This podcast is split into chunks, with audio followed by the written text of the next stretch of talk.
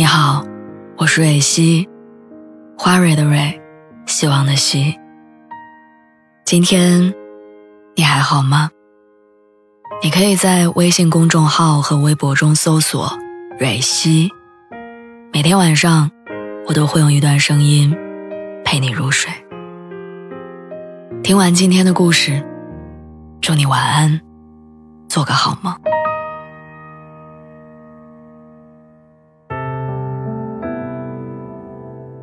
你见过被生活暴击过的女孩吗？就是那种总是经历落空的期待、心碎的瞬间、家常便饭般大大小小的失败，在疲惫不堪的生活里，总有过不完的难关。就算面对千万次跌倒跟受挫，下一秒都只能被迫释怀。想象一下，这样的女孩你会觉得心疼吗？春夏曾经在《奇葩说》里分享了自己五六年前的打工经历，每天早上四点起床，三个小时的车程去上班，曾经也为了省钱，赤脚走在大马路上，饿着肚子，两三天不吃饭。虽然后来过得不错，但春夏也坦言说，经历过生活的暴击之后，确实变得没那么可爱了。他说：“经历过暴击之后的他，变得不会撒娇，也没有那么柔和，攻击性很强，变得敏感，变得在意，变成了一个自己不那么喜欢的人。”春夏可以原谅生活对他的那些苛责，可以安慰自己，都过去了，但他无法直视生活留给他的伤疤，因为被生活欺负过，所以长了一张不好欺负的脸。因为生活不允许软弱，所以他只能长出锋利的刺、尖锐的牙。哪怕他不喜欢自己身上的另类跟凉薄，想到自己强硬的个性，也会伤心落寞。但生活里没有那么多称心如意，多的是迫不得已。上周朋友给我打电话，说跟父亲大吵一架，争吵的原因微不足道。但真正令他伤心的，是父亲嘴中冒出来的那一句：“你现在怎么变成这样了？”父亲细数了他和以前的变化：从前会撒娇，会体贴人，现在只会发泄、顶嘴，找各种理由跟父母争论。曾经他恋家，喜欢缠着家里的人说贴己的话，但现在暴躁、固执，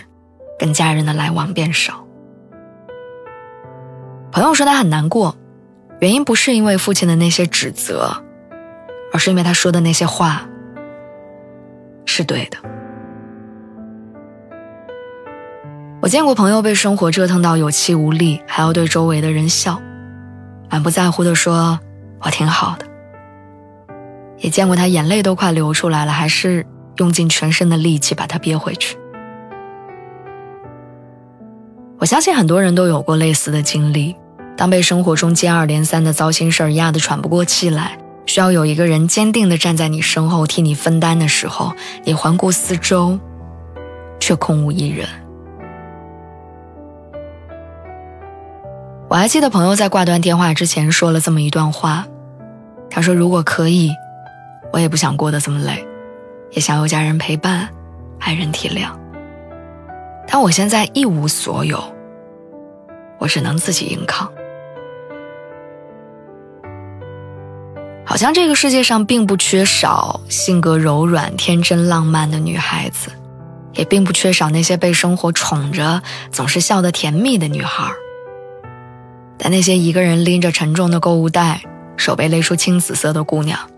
一个人回到冰冷的出租房，没有热菜热汤，却依旧骗父母过得很好的姑娘。那些远在异乡打拼，无数次自问是否值得之后，依然把自己丢进忙碌的人群里，不停奔波的姑娘，也希望有个人把她捧在手掌，懂她的逞强和倔强，倾听她心酸的苦衷，跟她的过往，也希望芸芸众生里能有一个人，为她撑起一片小小的海港。让他卸下所有的防备，重新找回他眼里的光。从此，所有的日子都有了盼头，他也能学会示弱，笑得闪闪发亮。